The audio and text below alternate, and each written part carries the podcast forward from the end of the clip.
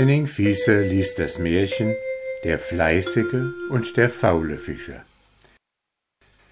Es war einmal ein Fischer, der war so fleißig, dass es keinem Menschen zu sagen ist. Er fischte vom frühesten Morgen bis in die tiefe Nacht. Aber das Glück wollte ihm nimmer wohl. Er war und blieb ein armer Mann. Und was noch mehr war, seine Frau und sein einziges Kind starben ihm in Zeit von einem Jahr, und er fühlte sich so allein, dass er meinte, er hätte verzweifeln müssen. Darum ließ er aber das Vertrauen auf Gott den Herrn nicht fahren und trug alles mit Geduld und Ergebung. Am Vorabend von St. Andreas der Heilige war nämlich sein Schutzpatron, ging er einmal ganz allein spazieren und dachte seinem argen Schicksal so recht nach, auch wie er gar nichts Besseres noch vor Augen sähe. Über all dem wurde er so betrübt, dass er anfing laut aufzuweinen. Mittlerweile wurde es dunkler und dunkler, und er war so verloren in seiner Traurigkeit, dass er es gar nicht merkte. Erst als es recht finster war, stand er auf und wollte nach Hause gehen. Aber da sah er plötzlich ein kleines Flämmchen, welches auf dem Meere tanzte, dann ans Land schnellte, an den Resten einer alten Fischerhütte herumfuhr, geschwind wieder ins Meer schoss, wo es an einer Stelle hell aufleuchtete und schnell wieder ans Land fuhr. Nun hatte der Fischer zwar häufig sagen hören, dass solche Flämmchen im Meer versunkene Schätze anzeigten, aber er war doch zu furchtsam, als dass er hätte bleiben mögen. So drehte er dem Flämmchen den Rücken und wollte nach Hause gehen. Da rief plötzlich jemand seinen Namen. Der Fischer kehrte sich um und sah hinter den Hüttentrümmern ein blasses, altes Männlein in ganz fremdartigen Kleidern stehen. Das sah ihn mit einem so flehenden Auge an, dass es dem braven Fischer ganz leid tat. Habt ihr mich gerufen, Herr? fragte er, dann sagt mir, was ihr wünscht. Da antwortete der Mann Andreas, du hast dich so sehr über dein Unglück beklagt. Ich will dich zu einem reichen Mann machen, wenn du tun wirst, was ich dir sage. Nun wurde dem Fischer erst recht ängstlich zumute, denn er glaubte, der Mann wäre der leibhaftige Teufel, und er schlug schnell ein Kreuz und sprach Nein, ich habe eure Hilfe nicht nötig. Viel lieber will ich arm sein, als Geld von euch nehmen. Doch der Mann lächelte und sprach Du meinst, dich wäre der Teufel, aber da irrst du dich. Du kannst nur volles Vertrauen zu mir haben, und es wird dir gewiss zum Guten ausschlagen. Willst du, dann nimm den Ring hier und komm über drei Tage wieder. Gehe dann um Mitternacht just einen Büchsenschuss weit ins Meer, dort findest du drei umgestülpte Töpfe. Davon musst du den mittleren aufheben, dann ist die darin eingeschlossene Seele eines armen Ertrunkenen erlöst. Geh aber schnell wieder zurück, kümmere doch ja um nichts, was du auch sehen und hören magst. Ich werde dich reich dafür belohnen, und du wirst so glücklich sein wie ein Mensch in der Welt. Mit diesen Worten verschwand der Mann, und im selben Augenblicke fiel ein alter, verrosteter Ring vor die Füße des Fischers. Aber er hatte nicht Mut genug, das Abenteuer zu bestehen, und sprach zu sich selbst Was kümmern mich die Seelen der Ertrunkenen, und warum sind sie so närrisch, sich unter einen Topf fangen zu lassen?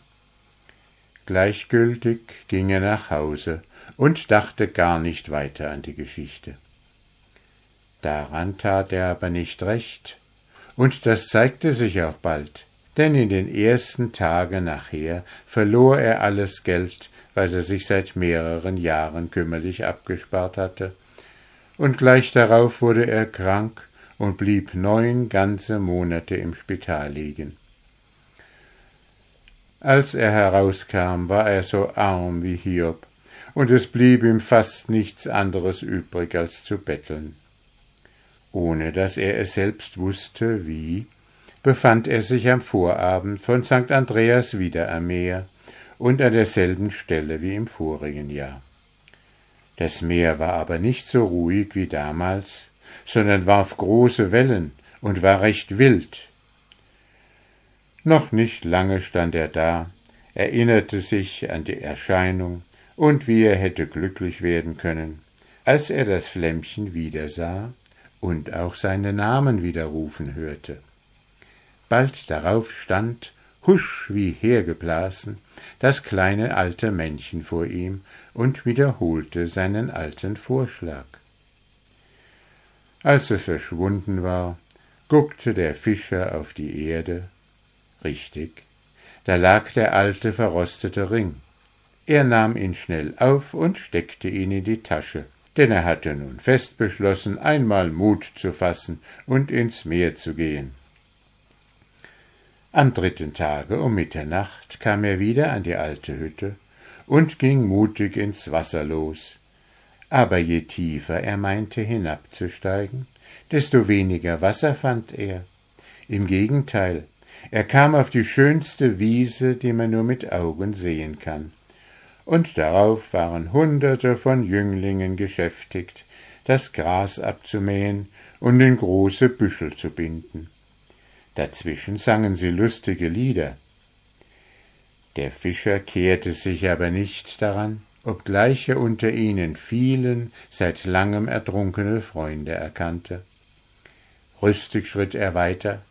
Da kam er an ein schönes Haus, und aus dem Haus stürzte ihm eine schöne Frau entgegen und rief mit einer gar süßen Stimme Ach, so kommst du dann endlich und heiratest mich? Ach, wie lange hab ich dich erwartet? Da hätte der Fischer bald der Warnung des Männchens vergessen, nämlich, dass er auf nichts achten solle, was er auch hören oder sehen mochte. Aber er fasste sich bald wieder, lief schnell weiter nach den drei umgestülpten Töpfen, Etwa zwanzig Meter weiter erblickte er sie und fasste Tapp den mittelsten und warf ihn um. Zu gleicher Zeit stieß die schöne Frau einen grausamen Schrei aus, und alle Jünglinge von der Wiese stürzten über den Fischer her.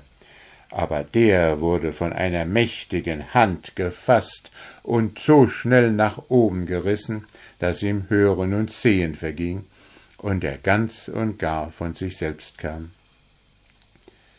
Als er sich endlich wieder erholte, lag er am Gestade im Sand, und fühlte eine so gräßliche Müdigkeit in allen Gliedern, als wenn er keinen Knochen am Leibe mehr ganz gehabt hätte. Was ihn aber dabei tröstete, das war ein ledernes Säckelchen voll goldenen Münzen und kostbaren Edelsteinen, welches neben ihm lag. Die steckte er voller Freude zu sich und ging nach seiner Hütte zurück. Die ließ er bald niederreißen und setzte ein schönes Haus an ihre Stelle. Nicht lange nachher nahm er sich eine neue Frau und lebte mit der so glücklich und zufrieden wie ein Fisch im Wasser.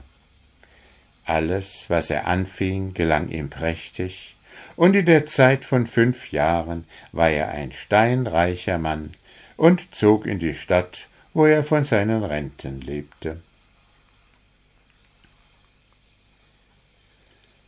Nun lebte in der Nachbarschaft von Andreas ein anderer Fischer, der hieß Peter und war ebenso faul wie Andreas fleißig war. Man brauchte ihn auch nur anzusehen, um zu erkennen, was hinter ihm steckte. Sein Gesicht war so runzlig wie eine alte Pflaume, er hatte Augen wie eine Katze und einen Bart, der einem Stoppelfelde ähnlich sah. Dabei waren seine Beine nicht dicker wie ein Besenstiel, und noch nicht einmal so gerade wie eine Sichel.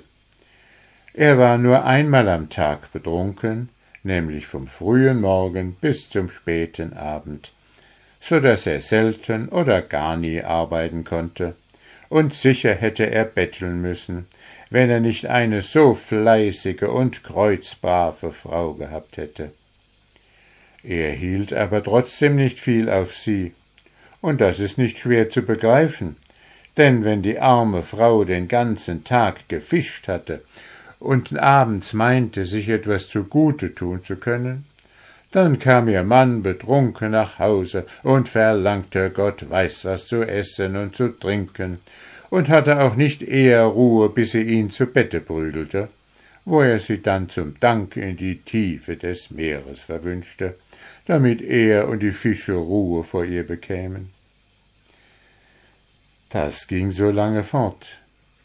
Eines Abends aber fand er seine Frau nicht zu Hause, und bald darauf erzählten ihm heimkehrende Fischer, dass sie ertrunken sei. Da war nun keiner froher als der faule Peter, denn nun brauchte er sich nicht mehr zu zanken und bekam nicht jeden Abend Schläge. Doch stieg bald die Sorge in ihm auf, wovon er denn künftig leben werde. Selbst fischen wollte er nicht, und andere Arbeit konnte er nicht.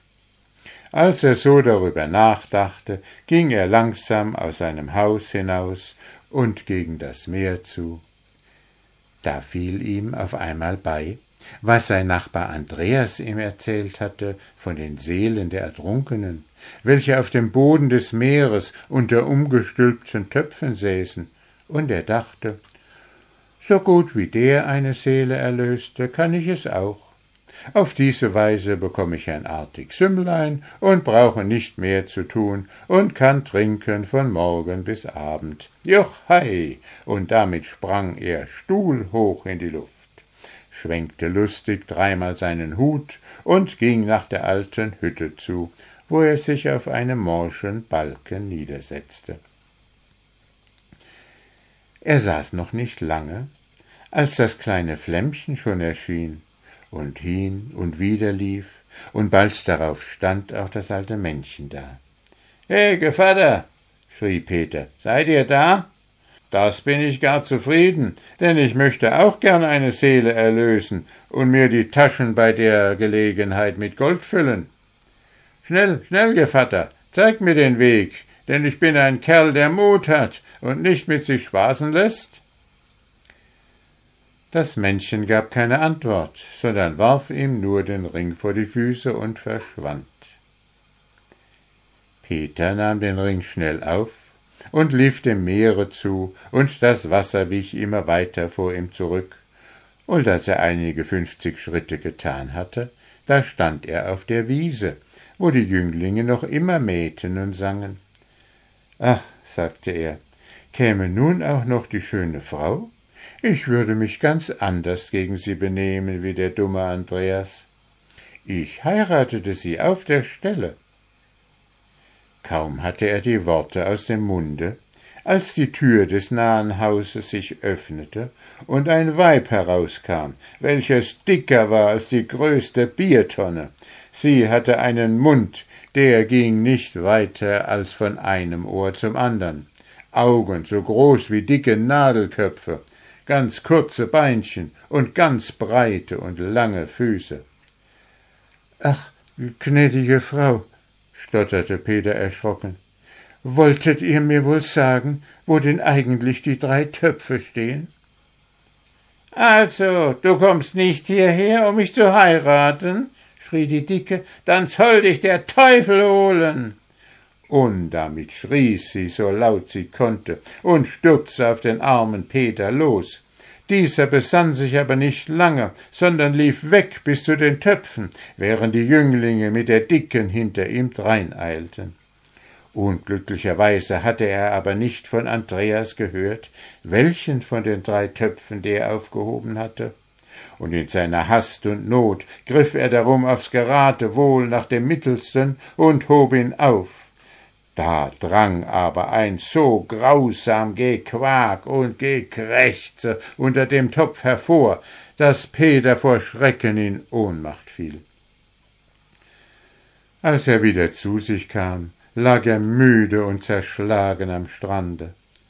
Er raffte sich zusammen und suchte rings nach dem ledernen Sacke mit Gold und Edelsteinen gefüllt aber er mochte suchen, wie er wollte, er fand nichts.